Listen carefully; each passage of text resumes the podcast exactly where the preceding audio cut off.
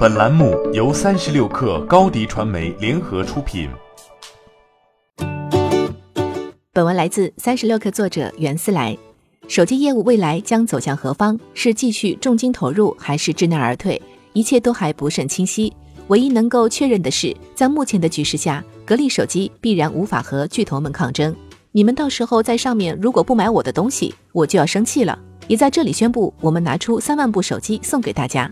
在格力总部召开的二零一九让世界爱上中国造高峰论坛上，很多嘉宾都免费拿到了一台格力三代手机，而董明珠也再次语出惊人：这三万台格力手机将在微店董明珠的店送给用户，但现在还没有公布具体的活动细则。格力的手机梦还在延续，而且现在已经出了三代产品，价格还连连攀升。第一代还是一千六百元，现在已经涨到了三千六百元。用的却还是高通八二一处理器，然而这样的定价已经可以在市场上买到一款配置上佳的八五五手机了。格力手机在华米、OV 四大巨头面前没有什么竞争力，这次免费送手机也可以看作是一场市场营销活动，并不会打起多大的水花。其实格力手机曾经也是有过一些话题性，尤其是当年董明珠把自己的个人头像和签名寄语用作了开机动画，引起了不少议论。董明珠扔下了掷地有声的话回应：“我没有听到人说这个手机开机画面不好。”他表示，格力手机供不应求，销售五千万部没问题，未来卖一亿部都不成问题。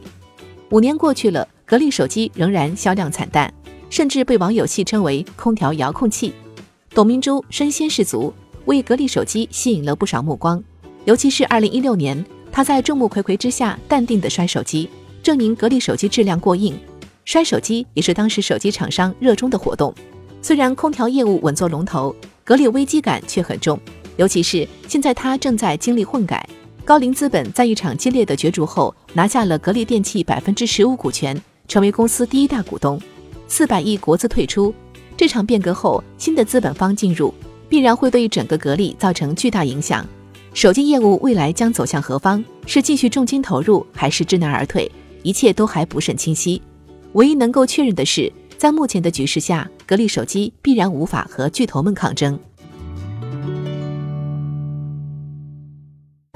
欢迎添加小小客微信，xs 三六 kr，加入克星学院，每周一封独家商业内参，终身学习社群，和大咖聊风口、谈创业，和上万客友交流学习。高迪传媒，我们制造影响力。商务合作。请关注新浪微博高迪传媒。